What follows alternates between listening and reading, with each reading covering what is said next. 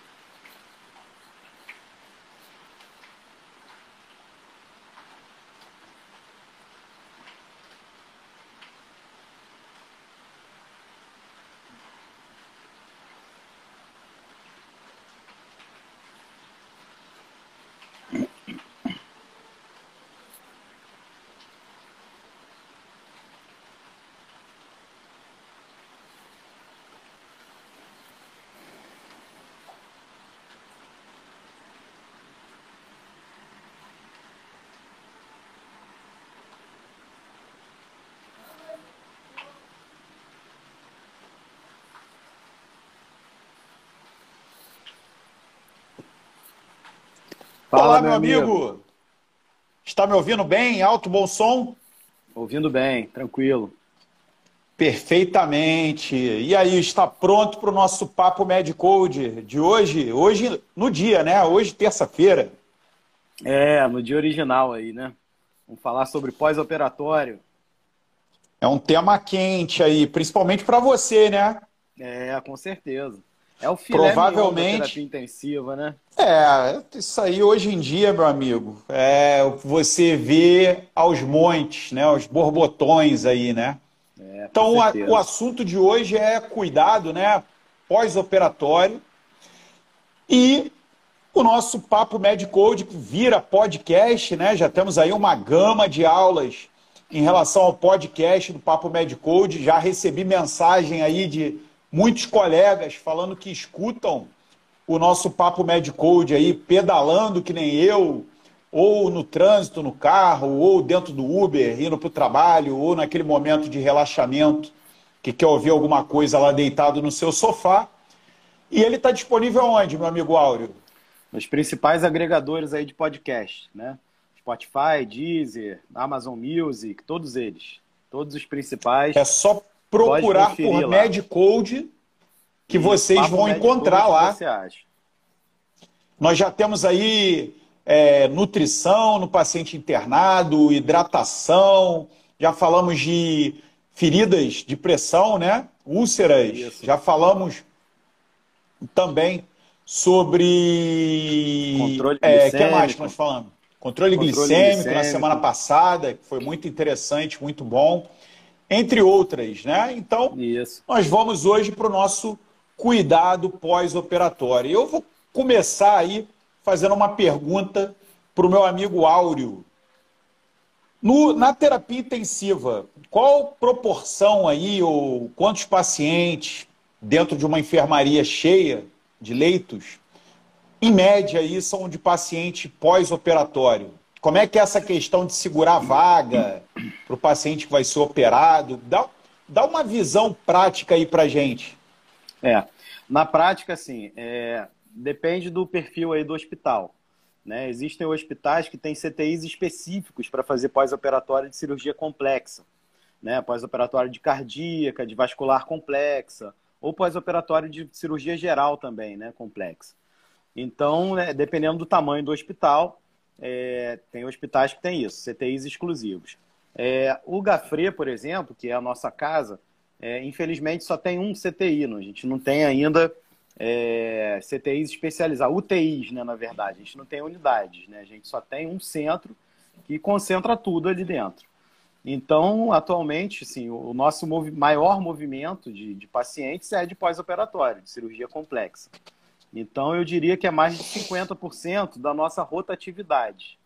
Né? E é, tem uma característica importante que é aquele paciente é, que é o filé mignon, né, vamos dizer assim, do, do, do, de qualquer hospital.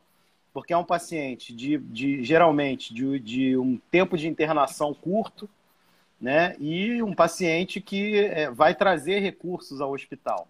Né, um paciente que faz uma cirurgia ortopédica complexa, por exemplo, né, ou, uma, ou um paciente faz uma cirurgia vascular complexa. Então, é um paciente que, é, assim, qualquer hospital quer esse perfil de paciente. Né?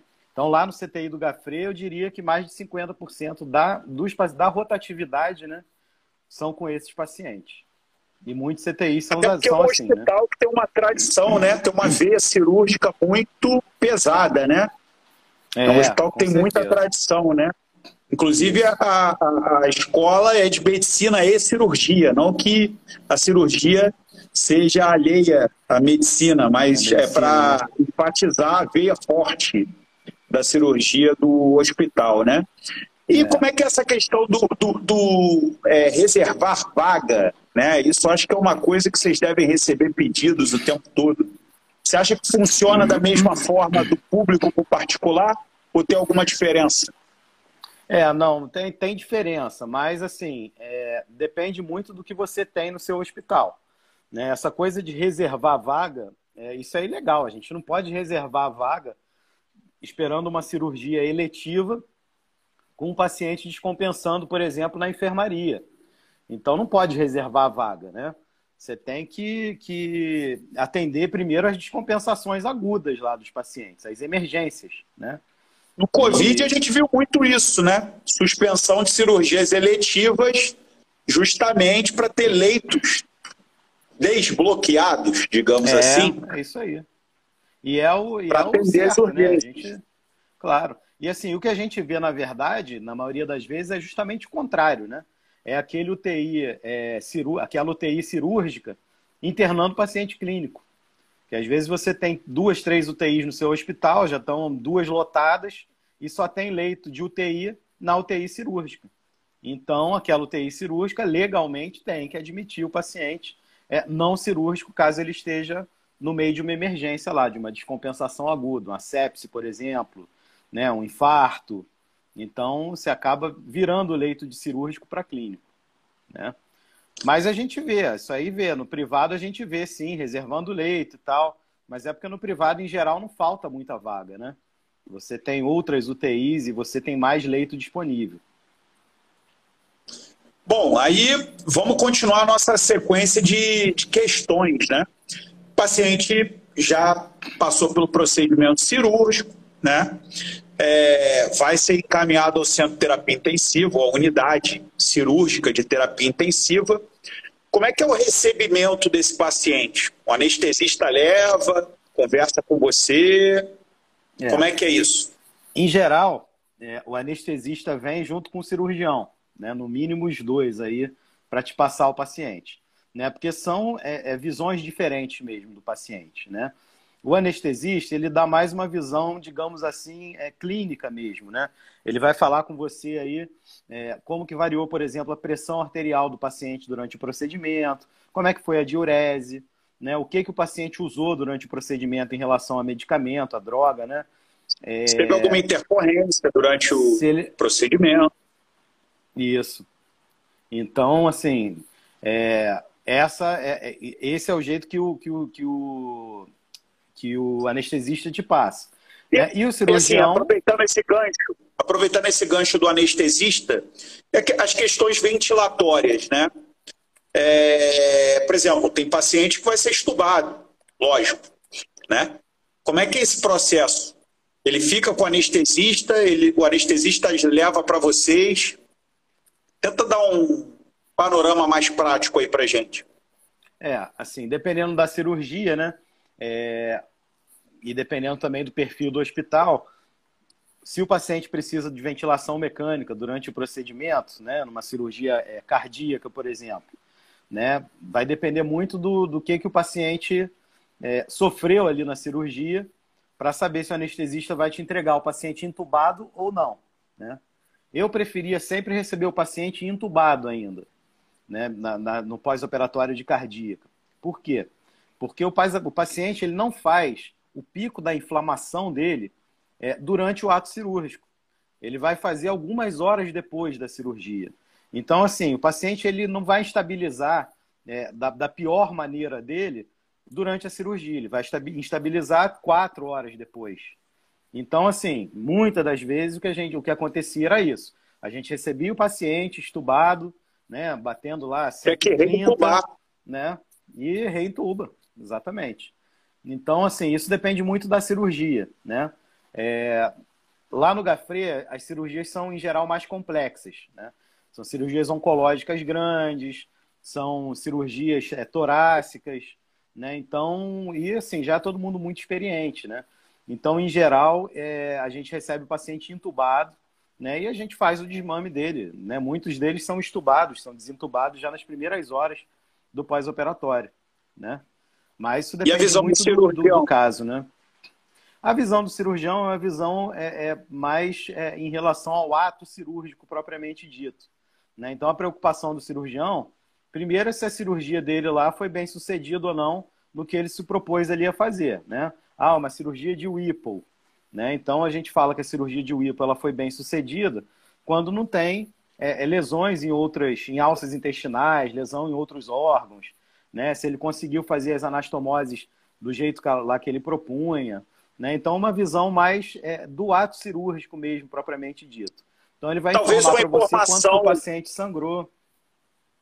Talvez uma informação muito relevante, por exemplo, dentro de uma cirurgia limpa ou uma cirurgia potencialmente contaminada, se o cirurgião vai falar para, olha, essa cirurgia virou contaminada. Então, é, é, faça antibiótico terapia para cobrir determinado local ali, né? É. é. geralmente existem indicações de antibiótico profilaxia cirúrgica. Ela, no geral, dura 24 horas, essa antibiótico profilaxia, mas ela pode ser estendida se houver necessidade de terapia, quer dizer, é, contaminou o, o, o, sítio cirúrgico e ele vai ter que continuar. Por exemplo, houve uma, um acidente numa alça intestinal e houve uma ruptura de alça com extravasamento de, de conteúdo, conteúdo fecal, fecal. Né?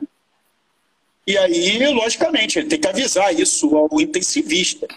Né? É. Pode, de repente, o próprio anestesista ter começado uma antibiótico terapia, mas quem vai dar continuidade a isso é o intensivista. Então, talvez um exemplo aí do que, que o cirurgião pode contar, né? se o procedimento foi um sucesso ou se não foi tão bem sucedido assim. É, e assim, é, cirurgia oncológica, por exemplo, né, a gente é, brinca, né? Tem, tem aquela, aquela rixa saudável entre o clínico e o cirurgião, né? Então, é, a gente brinca que o cirurgião, para o cirurgião, a cirurgia sempre foi um sucesso, né? E aí, quando a gente vê, é, alguns dias depois lá, é, uma, uma, uma é, ruptura lá de alça, ou uma anastomose lá que abre, né? A gente sempre né, acha que isso daí, ah, pô, isso aí é uma complicação lá na hora de dar o ponto, não prestou atenção. Não, de jeito nenhum. Assim, cirurgia oncológica, às vezes você abre uma barriga e tá aquele monte de alça lá, tudo como se tivesse tudo congelado, né? A gente fala de barriga congelada, eles chamam isso, né? De barriga congelada. Então, assim, é, muitas das vezes não dá para você separar mesmo as alças, né? Sem lesar uma alça ou outra. E às vezes a lesão é uma lesão que você não consegue identificar na hora, né? E aí, assim, o paciente faz o pós-operatório, por isso que o pós-operatório dele é na UTI, né? Porque na UTI a gente consegue detectar esses problemas é, muito mais cedo. O paciente faz uma distensão de alça, aumenta o lactato lá na gasometria arterial, né? Tá, fica acidótico. E aí a gente sabe que tem algum problema, vai atrás do problema. Faz febre. Exame de imagem, febre.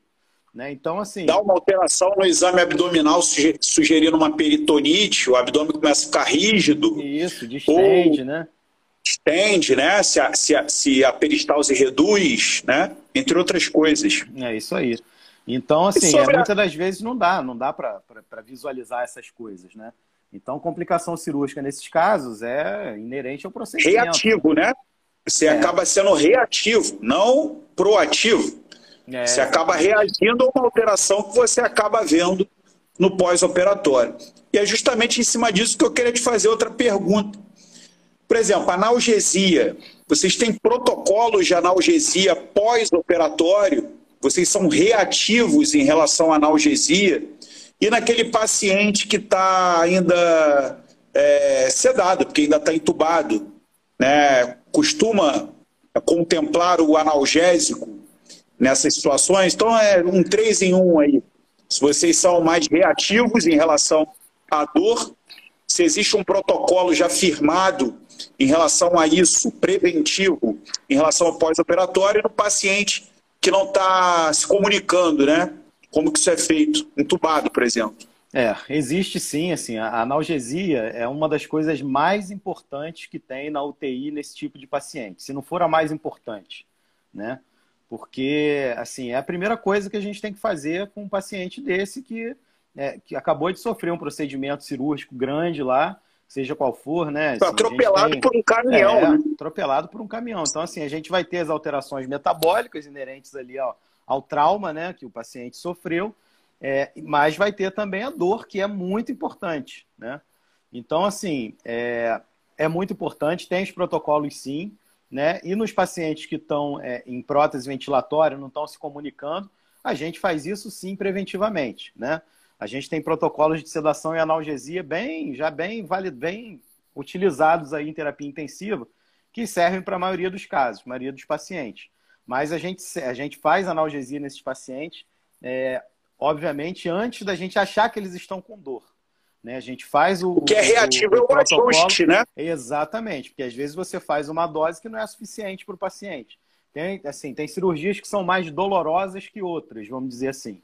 Então, cirurgias ortopédicas e cirurgia cardíaca né, são as mais dolorosas que tem. Né? Porque você mexe com osso, né? Cirurgia cardíaca, você imagina, você vai serrar o externo. Né? Então, assim, é um negócio bem doloroso mesmo. Então, o paciente já entra já no CTI com, usando fentanil. Ele já sai do centro cirúrgico, já chega para a gente em infusão contínua de fentanil. Né? Então, assim, nesses pacientes que estão em prótese ventilatória, é, é, mais fácil a gente controlar, né? Embora a visão é, da maioria das pessoas seja justamente o contrário, né? Ah, o paciente não reclama de dor, como é que eu vou saber? Você vai saber quando ele está taquicardiza, quando ele está com, com a pressão mais alta, né? Se o paciente está semi-consciente, ele faz faces de dor também, né? Mas, assim, a gente, em geral, a gente já faz o fentanil já antes dele, antes dele manifestar qualquer sinal né? E vai é, é, aos poucos desmamando. Se é um paciente que chega no CTI, como eu falei, né? Ele chega no CTI em prótese ventilatória, chega entubado, né? E você tem a perspectiva de estubar ele precocemente, o último medicamento que vai sair é o fentanil. Sedativos, né?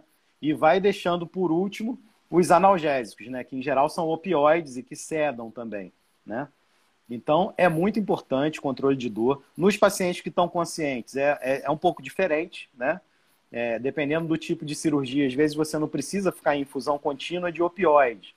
Né? Você pode é, escalonar a tua analgesia. Então, a gente começa, em geral, com um analgésico puro, né? Uma dipirona, um paracetamol. Depois, no segundo passo, a gente associa um anti-inflamatório, se o paciente não tiver nenhuma contraindicação, obviamente né? E do anti-inflamatório, né? Se você precisar ainda de drogas mais potentes, aí você associa aí um opioide, que pode ser um opioide fraco ou um opioide forte, né? Um opioide fraco é a codeína, é o tramadol, tramadol. né?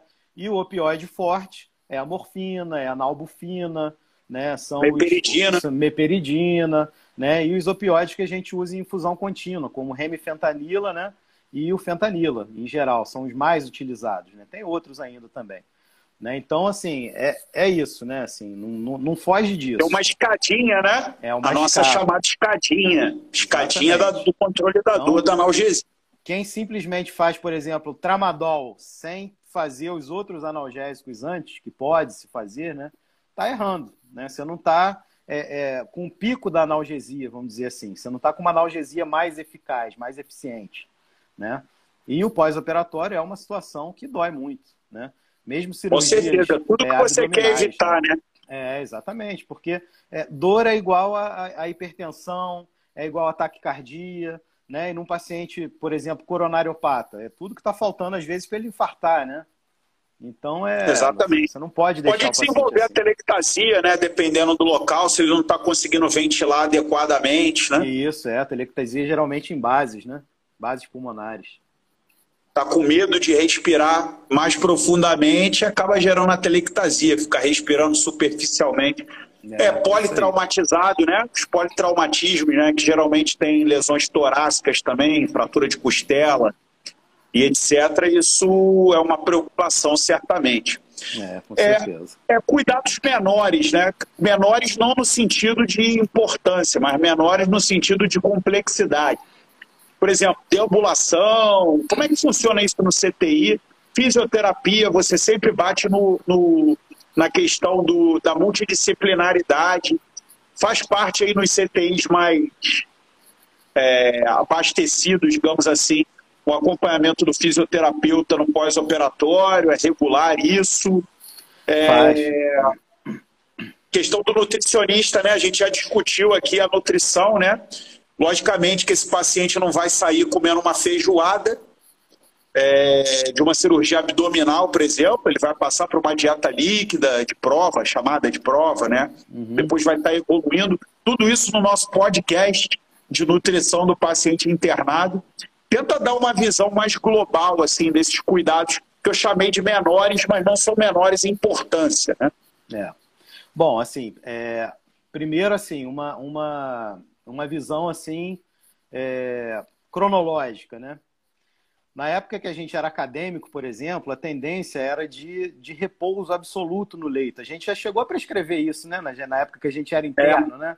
Repouso absoluto Orientações no leito. Orientações Repouso Exatamente. absoluto no leito. Então isso está cada vez menos frequente. Eu não vejo mais isso escrito, né? Então, assim, o repouso absoluto no leito está cada vez menos usado.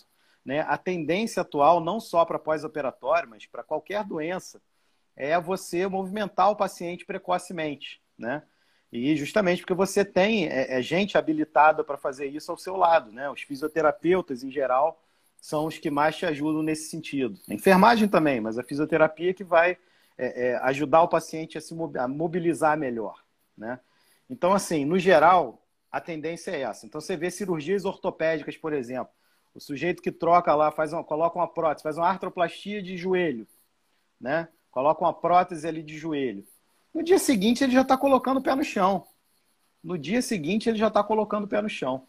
Coisa que era inimaginável há 20 anos atrás, né? O paciente que faz uma cirurgia cardíaca já está levantando do leito às vezes no dia seguinte também, né? Opera de manhã, é estubado no CTI e tal, não sei o quê. No dia seguinte ele já está sentando no leito, né? Já às vezes ainda com os drenos ainda todos ali, mas já se movimentando. Então isso é uma e você coisa... Vê, você vê fisioterapeutas, é, os hospitais bem municiados de fisioterapia, está em com falta, certeza. uma situação complicada ou não? É, não, assim, a gente Eu vejo tem... muitos fisioterapeutas sendo formados, né? É. E eu fico sempre nessa, nesse questionamento.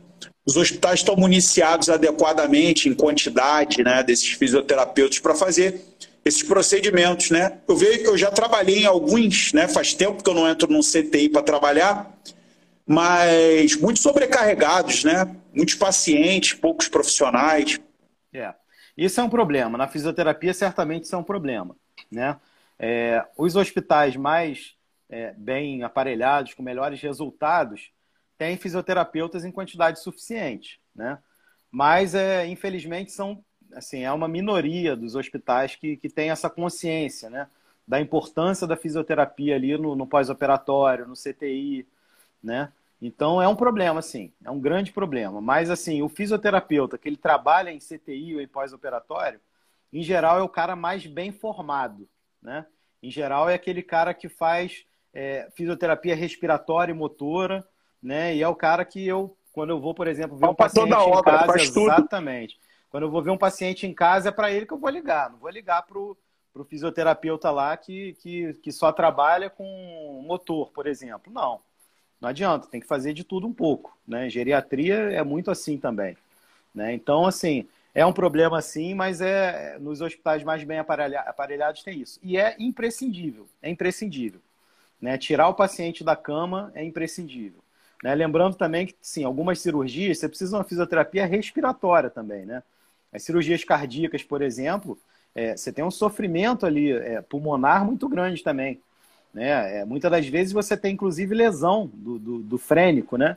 É, em um dos lados, por exemplo, que já vai é, é, diminuir, já vai aumentar a chance de atelectasia do paciente. Né? Então, o, o, o, a fisioterapia respiratória, nesses casos, é imprescindível. Né? A gente não consegue, por exemplo, desentubar um paciente se ele não está fazendo a fisioterapia adequada. Né? A fisioterapeuta ajuda a gente a desmamar o paciente da ventilação mecânica. Né? É o que está ali do lado do paciente em relação, vendo todos os parâmetros disso. Né? E a gente consegue hoje desentubar esses pacientes mais precocemente por causa da ajuda da fisioterapia também. Então, com certeza. São imprescindíveis, são imprescindíveis é, também no CTI. E, enfim, a visão tem que mudar em relação a esses profissionais mesmo. Né? E o cuidado com a ferida operatória? Você vê os cirurgiões passando no dia seguinte para olhar a ferida operatória? Passam visita no paciente? Ou estão, estão delegando mais aí para o intensivista? Como não, é que não, é essa relação com a ferida operatória? É, em geral, o cirurgião passa assim, né? A ferida operatória, pelo menos nos primeiros três dias, né? É, é cuidado quase que exclusivamente pelo cirurgião ali ou por alguém da equipe da cirurgia que participou lá da cirurgia do paciente. É claro que assim, a enfermagem, por exemplo, na terapia intensiva, é mais do que habilitada em lidar com esses curativos, né? Mas, é, enfim, é, em geral, os cirurgiões preferem até né, e orientam a, a equipe do CTI para os cuidados nos primeiros dias serem feitos exclusivamente por eles. E é o mais seguro mesmo, né? Porque eles participaram da cirurgia, né? Eles sabem lá se o aspecto está bom ou não, né? Possíveis complicações ali é, no sítio cirúrgico. Então, realmente é, é melhor para eles avaliarem isso mesmo, né? É claro que tem assim, tem outras é, situações, por exemplo, né, que a gente acaba atropelando isso, não, não tem jeito. Por exemplo, né, complicações, né? Complicações lá de cirurgia cardíaca. Cirurgia cardíaca também complica, né? Então, é, tamponamento cardíaco, por exemplo, não tem jeito. A gente tem que abrir o peito do paciente, né? E muitas das vezes fazer massagem cardíaca interna, né? Então é pegar aquele alicate, cortar aqueles fios ali do, do, do externo, né? E fazer a massagem cardíaca interna e drenar aquele, aquele pericárdio. Né? Então, isso aí são situações de emergência, mas em geral, é, o cirurgião cuida assim da, da, da, ferida dele, da ferida cirúrgica lá do paciente, nos primeiros três dias. Né? Depois disso, já deixa a cargo da enfermagem que está habilitada para isso também. Né? É, principalmente porque uma das complicações, talvez corriqueiras, é a infecção da ferida operatória, né? Você acaba vendo edema, hiperemia, uma secreção que passa de fibrinosa para purulenta. Eventualmente você pode ter decência dos pontos, né? E talvez, certamente, o cirurgião seja, além de responsável, né? Porque foi ele que fez, é uma pessoa bastante capacitada de fazer esse tipo de análise.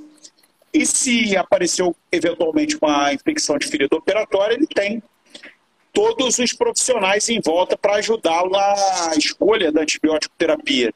Né? Eventualmente tem um paciente que é alérgico a cefalosporinas, é alérgico à penicilina, tem que usar um antibiótico diferente, tem que usar uma clindamicina, por exemplo. Né? Tem hospitais que têm grande problema com estafilococcus aureus do tipo MRSA. Existem infecções de ferida não estafilocócicas então, assim, nas CNTP, nas condições normais de temperatura e pressão, o cirurgião lida muito bem com isso. Mas, às vezes, isso sai da normalidade, e aí tem CCIH, tem o, o intensivista, tem todo mundo aí com experiência suficiente para lidar com esses assuntos. né? E as outras complicações, né? É, você acaba vendo, esqueceram de botar profilaxia para TVP num paciente, ele fez trombose venosa, tromboembolismo é. pulmonar, entre outras coisas. Essa questão da TVP, né? Tem um jornal que eu gosto bastante, que é o Annals of Internal Medicine. É um jornal vinculado a Harvard, né? Também tem um vínculo forte com Massachusetts, né? E é um jornal de saúde pública, basicamente. Ele gosta de levar muito em considerações custos, é, mortalidade evitável, né, morbidade, erros médicos. E a trombose venosa profunda, grande parte dos acontecimentos são por erro médico, principalmente vinculado não somente a pacientes oncológicos ou pacientes de alto risco, outros, mas especificamente pós-operatório, né? É, como é que está essa situação da profilaxia? A galera esquece mesmo? Tem alguma, algum lembrete, algum alarme nas próprias prescrições desses hospitais? Estados Unidos eu vejo muito isso. Os sistemas automatizados. Olha só, está faltando isso aqui. Quase uma inteligência artificial. Como é que está é. essa questão aí da TVP? A galera está esquecendo de fazer a, a, a anticoagulação profilática? Tá, tá bem? Como é que está esse termômetro nesse sentido? É, assim, isso depende muito também do, do, do cirurgião, né? Do cirurgião. É, no CTI, em geral, a gente já tem isso já no nosso DNA, né? Fazer a profilaxia aí contra é, eventos trombóticos já está no nosso DNA. É um dos nossos mandamentos. Já abre o assim. Code, usa lá, usa lá a calculadora para avaliar o risco Exatamente. do paciente cirúrgico para TVP. Então, assim, os pacientes, esses pacientes cirúrgicos, em geral, eles têm um risco muito aumentado né, de TVP. Seja por ele ser um paciente oncológico, né, que é, em geral são as cirurgias é, intraabdominais complexas, são de pacientes oncológicos, né? Seja por cirurgia ortopédica, né? Então, é um paciente com risco muito aumentado. É, então, o ideal é fazer a profilaxia nesses pacientes, é óbvio, a gente no CTI sabe disso. Muitas das vezes, o cirurgião pede para não fazer nas primeiras horas, né? pede para deixar a profilaxia, de repente, para o dia seguinte, para 12 horas depois. Né? E, em geral, isso não complica muito, não. Não complica muito, não. E isso também é uma vantagem é, de você ter é, UTIs, por exemplo, especializadas, né? ou CTI onde tenha muita cirurgia né? Porque isso aí é uma coisa que fica mais é, é, é, é menos frequente acontecer, né? O esquecimento aí da, da profilaxia. Mas é óbvio, isso acontece, acontece muito, né? E em geral é, é, é, é a maior causa de, de eventos trombóticos, né? É a não Evitáveis também, a tal causa de complicações evitáveis, né? É. E, e assim, ou é, ou é não fazer simplesmente, não fazer nada, ou é fazer em subdose, né? Quem nunca viu aí é, é, sendo prescrito, por exemplo, aí a é, heparina, 5 mil unidades subcutâneas de 12 em 12 horas. Isso já está mais do que provado que não funciona. Tem vários é, é, artigos, vários, várias publicações mostrando que isso é igual a nada. Né? Que a profilaxia mínima com heparina sem ser de baixo peso molecular seria 5 mil unidades de 8 em 8 horas. Né? Em alguns casos, doses maiores que essa até. Hoje a gente tem é, muito mais difundida aí a heparina de baixo peso, né? Mais famosa aqui, pelo menos no Rio de Janeiro, é, é o Clexane, né? Então, que é a enoxaparina. Então a gente faz uma dose mínima de 20 miligramas uma vez ao dia como profilaxia, mas é a dose mínima. Pacientes com risco aumentado tem que fazer uma dose maior que essa. Paciente oncológico tem que fazer uma dose maior que essa. Né? Cirurgia ortopédica tem que fazer dose maior. Às vezes você faz uma anticoagulação plena né, em determinados tipos de determinados perfis de pacientes. Né? Então, até isso tem que ser bem avaliado. Né? É, você fica também entre a cruz e a espada, porque às vezes o paciente está sendo submetido ou foi submetido a uma cirurgia com potencial de sangramento grande, né? E, enfim, quando você faz é, a, a, profilaxia com uma dose um pouco maior, o paciente sangra, a culpa é sempre sua, né? Porque você é que fez a, o Clexane em dose mais alta e tal. Então não é fácil não, não é fácil não. Mas a gente tem que saber qual é a dose adequada, né? E qual o perfil de paciente que a gente vai fazer uma dose maior. Né? E como eu, como eu sugeri, né, em relação às publicações do Annals of Internal Medicine, né, o pessoal lá gosta muito das calculadoras, né? E essas calculadoras, no caso aí, eu estou falando do, do score de Caprini, né? Em relação à, trombose venosa profunda, para cirurgias especificamente. Nós também temos calculadoras de risco de sangramento, né? Isso. né? E nós temos outras modalidades né, de prevenção. Né? Quando o paciente tem uma pontuação mais baixa né, no seu score de Caprini para cirurgias, é, nós podemos usar é, compressão pneumática. Você vê isso difundido nas terapias intensivas? Tem esse recurso? Tem. Tem o recurso, é um recurso de, de grande valia, né? Porque a gente tem vários pacientes em que a gente contraindica tem a, a coagulação. Tem, no Gafre a gente tem é, três compressores pneumáticos. Temos 10 leitos, né? É óbvio que não, não precisa de 10 compressores pneumáticos. Mas a gente tem três compressores pneumáticos e usamos. Com frequência a gente usa. Né? Porque a gente tem paciente cirrótico, por exemplo, lá no Gafre, que anticoagulação às vezes é complicada. Né? Você tem, às vezes, contraindicação. Se paciente renal crônico, por exemplo, né? que heparina de baixo peso molecular não tem tanta segurança assim em ser feita. Então a compressão pneumática evita. Lá não, lá não. A gente é no, no Brasil, no Rio de Janeiro. Particular geral, tem? No particular até tem, mas ainda se usa mais enoxaparina mesmo. Enoxaparina é mais usado. Preferência, né? Preferência. Nós somos raiz. Nós somos raiz. Nós mas usamos é. Clexane, não usamos Fonda Paridux. É isso aí. Beleza. Eu acho que um dia desse a gente podia marcar para conversar sobre, só sobre trombose venosa profunda. Eu acho que dá pano para manga isso, né? É. Acho que é um tema bastante interessante.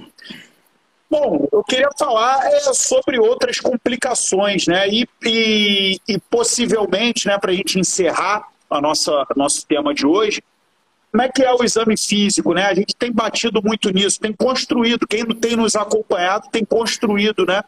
Um conhecimento legal de base, né?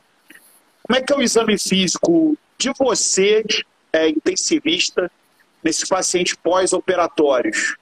É, tem algum enfoque? Eu já falei de TVP, já falei de abdômen, mas assim, tenta dar um, um panorama aí pra gente. O que, que vocês acabam tendo mais cuidado aí? É, Geralzão. aí, assim, em primeiro lugar é o sítio cirúrgico, né? Então, ah, o paciente fez uma cirurgia cardíaca, por exemplo. Então, você vai se preocupar ali muito com, com o exame do aparelho é, é, respiratório né, e do cardiovascular. Né? Isso é assim, é dinâmico, né? não é aquela coisa de enfermaria que você chega de manhã e examina, não. Esse paciente é dinâmico, você está em cima dele o tempo todo. Né? E você está em cima dele vendo se ele não tem é, é, nenhuma, nenhum dado sugestivo no exame físico, na monitorização, sugestiva, por exemplo, de tamponamento cardíaco, de infarto, né? É, de atelectasia, por exemplo. Então, assim, depende muito do sítio cirúrgico. Né? A cirurgia ortopédica complexa, você vai avaliar ali, vamos supor que ele ah, operou o joelho direito, você vai avaliar aquela, aquela perna ali com mais cuidado. Né? Vascularização, né? Vai avaliar risco de trombose, se tem empastamento, se tem outros sinais, né? né? No abdômen, assim, logicamente, você vai querer ver se o paciente tem uma peristalse regularizada. Isso. isso influencia diretamente na dieta que você vai prescrever, né? Como que você vai conversar com o nutricionista? Nós já batemos muito nisso aqui, né? Você Isso. tem o trato gastrointestinal ativo, né? Você vai observar, de repente, cirurgias ortopédicas ou politrauma, é, questões inerentes a débito urinário, função renal, o paciente pode fazer é, uma rabdomiólise, isso gerar é, insuficiência renal, né? É, e então você é, ter que estar atento nisso. Isso é até também uma coisa muito importante, né? É, todo paciente, né, todo paciente que vai para o CTI no pós-operatório, obviamente, pós-operatório é complexo. Então, é, essa avaliação hemodinâmica, né, é muito importante. É muito importante, né? Avaliação hemodinâmica não quer dizer que o sujeito tem que estar com suangães. Não. Débito urinário é uma avaliação hemodinâmica, né? É, é, nível de consciência, é, enchimento capilar periférico, nível de consciência, né? Então tudo isso é avaliação hemodinâmica. Né? E assim, a gente, né, algum tempo atrás, a gente tinha tendência de, no pós-operatório imediato, é, dessas cirurgias complexas, da gente fazer muito volume, né? que a gente se preocupava muito com a insuficiência renal e tal. É, hoje a gente faz menos, porque a gente sabe o quão deletério é o edema de alça, que às vezes a gente promove no paciente. Então a gente está um pouquinho mais restritivo na infusão de volume. Né? A gente tem aí é, alguns estudos, tem um estudo até nacional, que é o POSSUM, né? criou depois até um score é, que prega isso, né? prega fazer menos volume nesses pacientes. Então isso é uma observação aí importante. Mas é claro, assim, no CTI é mais fácil da gente avaliar né, essa volemia, né? Em geral, parte respiratória, que a gente já falou, fisioterapeuta, risco de atelectasia pós-cirúrgica. É. Paciente neurocirúrgico, com certeza um exame neurológico essencial, né? É, essencial. Então, eu, eu, gosto de chamar atenção nisso, gosto de terminar nesse clima é, médico raiz, como eu já comecei a dizer, para estar tá sempre puxando a sardinha para o lado da semiologia, né? É. É, gente, não tem como você não tentar se aprimorar na semiologia durante a sua prática. Né? É, quando a gente faz medicina ambulatorial, a gente acaba focando num item ou outro da semiologia dentro daquilo que a gente está praticando. Né? Mas quando você está num centro de terapia intensiva, quando você está numa enfermaria de clínica médica, cirúrgica, que o seja, a cada dia que passa você vê a necessidade da completude em relação à semiologia para você identificar complicações, para você realizar prevenções, né? É, sem dúvida, sim. A semiologia é, é um grande diferencial para quem valoriza né, a semiologia. Né? A semiologia é o início de tudo. Né? Você não vai ter um raciocínio clínico, às vezes, completo, se você não, não, não se presta aí, não, não presta atenção a detalhes semióticos do paciente. Né? Então, a semiologia é a base. É a base. E, e evidente que a semiologia, não só a semiologia no senso estrito do paciente, mas também a semiologia do exame. Quer dizer, a semiologia é, do exame dos líquidos, a semiologia do, dos laboratórios da bioquímica, exame de imagem, radiologia, semiologia também. Você examina um exame de imagem, né? Então, a, a, é, a gente está falando da base, mas tem outros itens aí, né, que no pós-operatório vai fazer super sentido. Você avaliar alguns exames de imagem, você está acompanhando a bioquímica, ver essa resposta endócrina metabólica ao trauma sendo reduzido, vai acompanhar as funções orgânicas. Então, esse é o dia a dia nosso, né? É, que a gente acaba fazendo para cada paciente, cada leito, né, cada caso. É, e assim, e o pós-operatório é o paciente mais dinâmico que tem, né? Dentro da, da terapia intensiva. Um paciente, por exemplo, com sepse, que você interna no CTI, ele vai demorar uma semana para se resolver, né? Ele sai lá da fase quente da sepse, taquicárdica, hipotensa, aí você começa antibiótico, começa amina, ventila ele, intuba, nananá, né? Ele evoluindo muito bem, ele vai demorar uma semana para sair do respirador, para você resolver a tua infecção, né? No, caso de uma pneumonia, infecção urinária, por exemplo, né? O paciente do pós-operatório. Pós-operatório de 24, 48 horas. Exatamente. Então, assim, é um paciente que passa por isso tudo em um dia, em 24 horas, às vezes em 12 horas. Né? Então, é um paciente muito mais dinâmico, onde se faz muito mais terapia intensiva. Tem, é, o, é, o, é, é, é assim, é o suco, é o sumo da terapia intensiva. Porque é um paciente mais muito dinâmico que você que não tem, exatamente. Então é um paciente que você tem que agir rápido mesmo. Né? Tem que atuar rápido, pensar rápido e agir rápido. Um tamponamento cardíaco, se você perde cinco minutos, o paciente morre, não tem jeito. Acabou. Né? Então, é uma, uma telectasia pulmonar também, você tem que agir rápido também. Né? Se o paciente compromete a, a ventilação dele por causa da telectasia, ele vai afundar e vai morrer em, em, em, em alguns minutos, em, em poucas horas. Né? Então, é o paciente que demanda muito mais é, concentração, né? muito mais é, avaliação, então demanda muito mais atenção.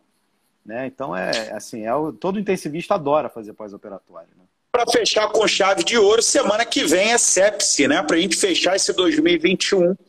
Eu acho que talvez aí o tema super quente, super relevante, eu acho que é, vem para resumir, né?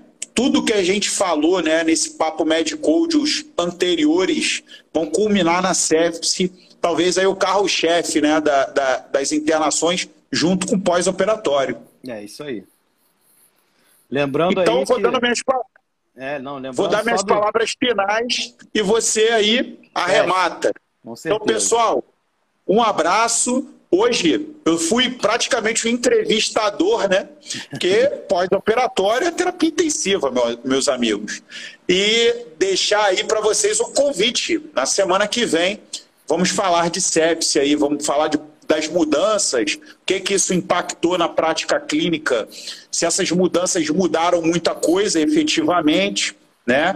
Vamos falar aí dos procedimentos, os pacotes, né? os pacotes precoces, os pacotes mais tardios. Tardio. Vamos falar um pouquinho de antibiótico terapia. Né? Então acho que vai ser legal. Com certeza. Então, só para relembrar vocês aí que o conteúdo em áudio da nossa live vira um podcast né, com o mesmo nome aí do, do nosso encontro aí, né, Papo Medcode, e que já vai estar disponível hoje, mais tarde, nos principais agregadores aí de podcast, como Spotify, Deezer, Amazon Music todos os outros mais conhecidos aí. Boa noite a todos, obrigado aí ao meu amigo Guilherme, e semana que vem a gente está aí de novo. Até a próxima. Aí. Um abraço.